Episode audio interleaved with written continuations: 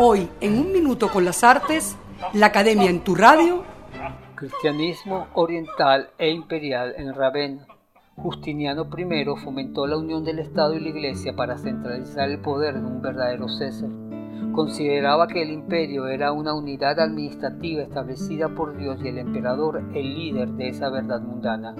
Desde su ascenso reforzó el absolutismo monárquico todo el ceremonial cortesano giraba en torno a las construcciones religiosas y la jerarquía eclesiástica se hizo instrumento del poder.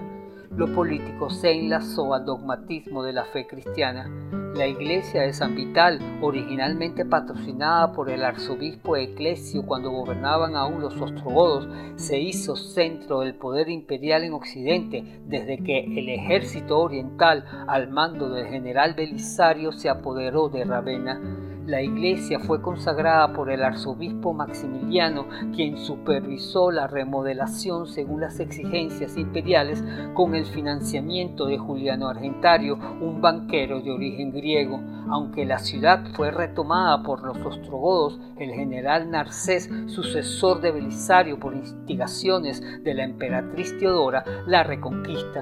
Los templos heréticos fueron entonces expropiados y adaptados al cristianismo ortodoxo.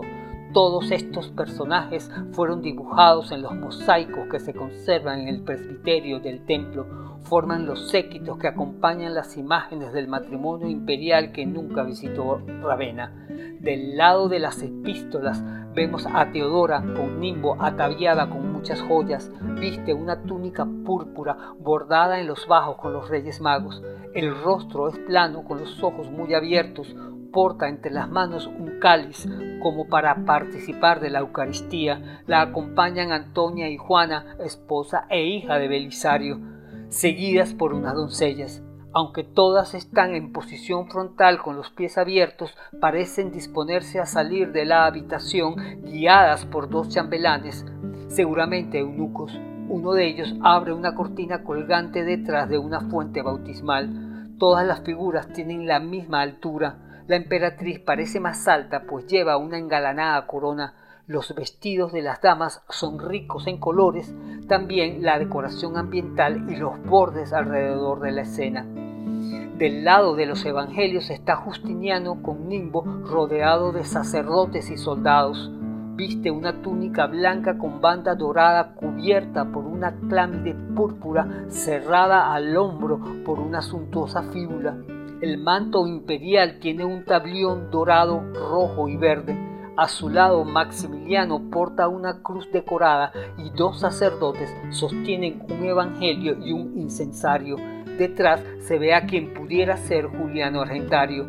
Del otro lado están dos funcionarios de blanco con tabliones púrpuras. Se identifican con Belisario y Narcés, quien como eunuco podría ser un acompañante de Teodora. Los siguen un grupo de soldados, uno porta el escudo con el crimón. El emperador, más alto por su corona, ofrece a la Eucaristía un recipiente con el pan. Predominan los colores blanco y púrpura, el fondo es dorado. Son ejemplos característicos del arte cristiano romano oriental o llamado arte bizantino el exarcado de Ravenna, gobierno representativo del imperio de Constantinopla, duró hasta el 751.